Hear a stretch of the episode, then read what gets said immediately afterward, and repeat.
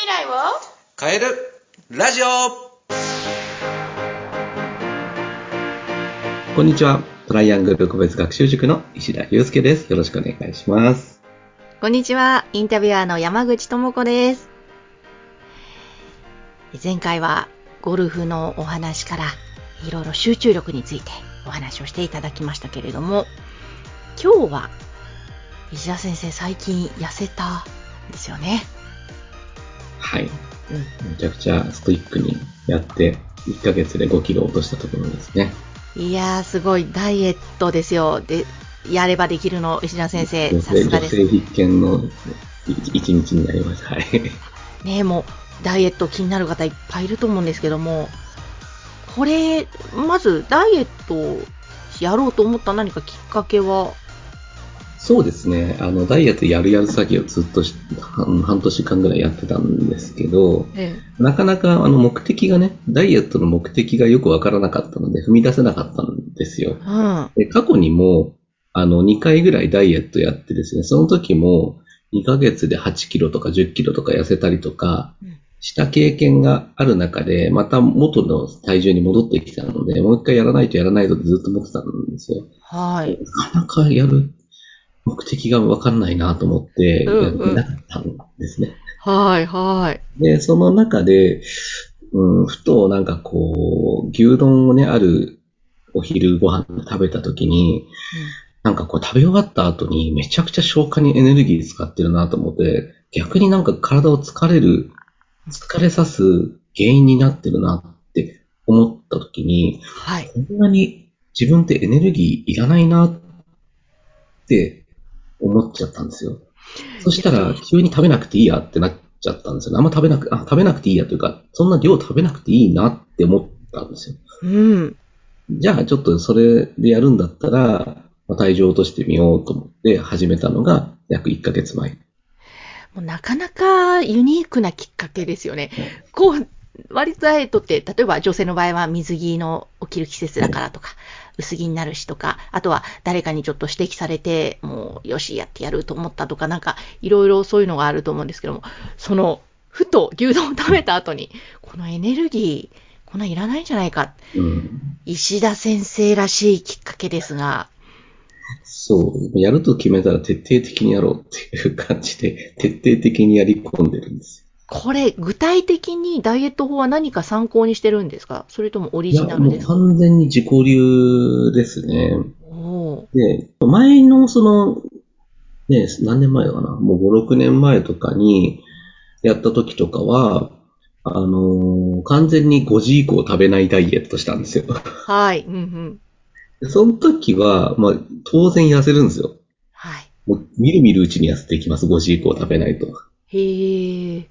ただ昼、朝昼はしっかり食べるみたいな感じにやるんですけど、基本的に5時以降は食べてもヨーグルトみたいな感じの生活をしてたんですけど、はい今回はですね、夜食べるんですよ。へえ。夜食べながら痩せていくっていう風な感じに今なっていて、夜普通に帰ってきてから11時ぐらい食べてるんですよ。それでも5キロ痩せるんですよ。えーそれはどういうところからそうしようと思ったんですか？いや、なんかやっぱり食べながらでも、こう、食べてるものを変えてるって感じですかね。どちらかというと。ね。だから、まあ、茶色いものは比較的食べないっていうふうにはしてますね。茶色いものは食べない。唐揚げとか？あそうです、そうです。茶色いものは本当に食べてないです。焼きそばとかも茶色いじゃないですか。あ、はい。あとはコロッケとか。うん。ああいうのは脂肪分が多いので、うん。うん、で、すごい太りやすい。カロリーも高いので、あんま食べてない。で、緑色のものを比較的食べてますね。おーじゃあ割と野菜が多い野。菜中心ですね。まず、野菜でお腹を膨らますっていう。うん、うん。完全にそれですね。だから、あの、お皿もりもりのや野菜を毎日食べてますね。へえ。え、これ夜食べるっておっしゃってましたけども、じゃあ朝昼はどうしてるんですか？朝昼は、朝昼は、まあ、そんな節制とか思いっきりしてるわけじゃないんですけど、心がけてるのは、えっと、一食600キロカロリー以上食べないって言ってます。へえ、すごい。カロリー計算もしてるわけですね。もう、あの、一回やり始めたら全部の裏を見ますね。ほう、石田先生らしい。最近気づいたのがですね、砂肝ってあるじゃないですか。昨日食べました。砂肝ってカロリーめっちゃ低いんですよ。あ、そうなんですか。このぐらい、このこのぐらいしてもわかんないか。えっと、お皿、普通のお皿に、こう、大体どれぐらいかな。えーこう言葉で表現できないんだけど、うん。あの、まあ、一人前食べたとしても、150キロカロリー以下で収まるんじゃないかな。へえ。って記載があって、こんだけ食べてるのに130キロカロリーなのみたいな昨日ちょっと思ったんですよね。おー食べてるものとか、量もそうなんだけど、食べるものによっても全然カロリーが違うし、うん、あとは、その、飲み物とか、こう野菜ジュースとか、スムージーとかあるじゃないですか。はい。ああいうのも、あの、カロリーが低いんだけど、悪いもの入ってたりする時あるんですよ。だからカロリーが低いからかいいっていうわけではなくて、入っているものが、例えば、果糖とかが入ってたらダメだとか、だからそういうのもちゃんとチェックして、食するようになりました。へえ。それ、今、どのぐらい、1ヶ月ですか？1ヶ月で5キロとかですかね。まあ、1週間に1キロちょっとのペースっていう風なイメージでやっていて、うん。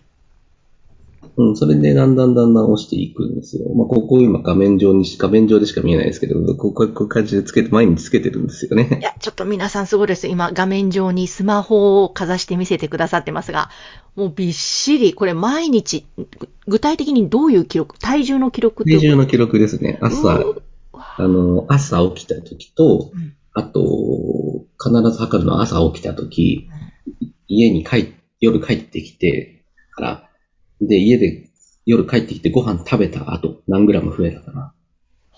すごい、ほんと細かい。300グラム以内だったら OK みたいな。へそんな感じですね。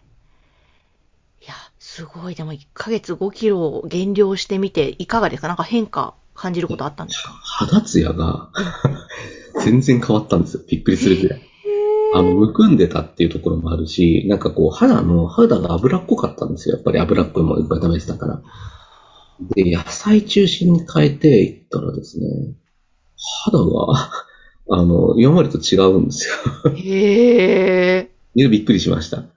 だから、脂っこいものばっか食べてるとやっぱ肌に出てくるし、うん野菜いっぱい取ってると、野菜いっぱい取りすぎて、最初の方、最初のダイエット始めて1、1週間弱、10日間ぐらいは下痢でしたもんね。あ汚い話。へえで。も腸が、あの、まず変わっていくんですよ。そういうことが、デトックス。腸内が変わっていくんですよ。うん。それを超えるとですね、普通になってくるんですよね。で胃袋もちっちゃくなりましたね。へえ。必要以上に食べられなくなったっていうのもありますね。もうこれ、本当体にとってもすごくいいことですね。うん、まあいいのか悪いのかわかんないですけどね。いや、でもちゃんと綺麗に整ってきてるわけなんじゃないですかね。最近パーソナルトレーナーの、ね、方が、あの、知り合ったんですけど、んあの野口さんもご存知な方、はい。知り合ったんですけど、その方が言ってたのは、お肉は太らないって言ってるんですよ。お肉は太らない？食べ過ぎは良くないですよ。食べ過ぎは良くないんですけど、あの、お肉ってタンパク質だから、ダイエットする上では必要なんですってこの前言ってたんですよね。はい。で、現に、あの、日曜日食べ放題行ってみたんですよ、私。はい。あの、焼肉の食べ放題。うん。こんなダイエット中に。ふんふんふん。で結構食べたんですけど、太らなかったんですよ。へえ。ということは、やっぱり、あ揚げ物になったりとか、そういう調理法とかで変わってくるそうですね。その方が言ってたのは、あの、炭水化物と油分の強いステーキとかのお肉を一緒に食べると太るって言ってました。へえ。お肉単体は、お肉は、あの、エネルギー源としてすごく大事だから、あの、お肉と野菜をうまくこう食べると、痩せやすい体になっていきますよっていうのは言ってましたね。だ基礎代謝以上は食べなきゃいけないって言ってました。へえ。2000、あの、1800とか2000が基礎代謝だとしたら、そのぐらいは食べておかないと、本当は良くないダイエット法だっていうのが言ってましたね。私は基礎代謝以上食べないっていうふうにやってるから、お停滞期ができるんですよ。へえ。の方が言うには、基礎代謝以上食べないと、一定期間低体期をこう作るらしいんです。人間の体が飢餓状態を感じて、人は痩せないように痩せないようにって体が反応しちゃうらしいんですよ。へえ、そうなんだ。だ私はその、それ知ってるから、低体期を1週間経過したらもう一回落ちる。停滞したらもう一回落ちるっていう風なやり方をしてるんですよ。へえ。すごい。あえて停滞期をこう作っていくっていう。あ、もうほん、もう、いやー、本当に石田先生らしい、この成果の出し方ですね。そうなん分析力と。分析して調べて、やってる感じですね。でもやっぱりこういうやっぱりこれもね、コツコツやっていって、結果が出るわけじゃないですか。5キロ減とか。はい、これは嬉しいですよね。楽しくなってきちゃったんですよ。うん。痩せること、痩せることが楽しくなってきちゃったら、今度、なんか、あもう、ね、これを続けていこうってなったって、ね、なんかそういう感じで、例えば子供たちも、こう、なんか楽しみながら分析して楽しみながらコツコツみたいなのができると、本当成績伸びますね。そうなんですよね。なんか結局、あの自分の足らないところとか弱いところとか、どうしたらいいのかっていうのは自分で考えられるようになると一生、あの、言われたことしかできない人になっちゃうんですよ。うーん。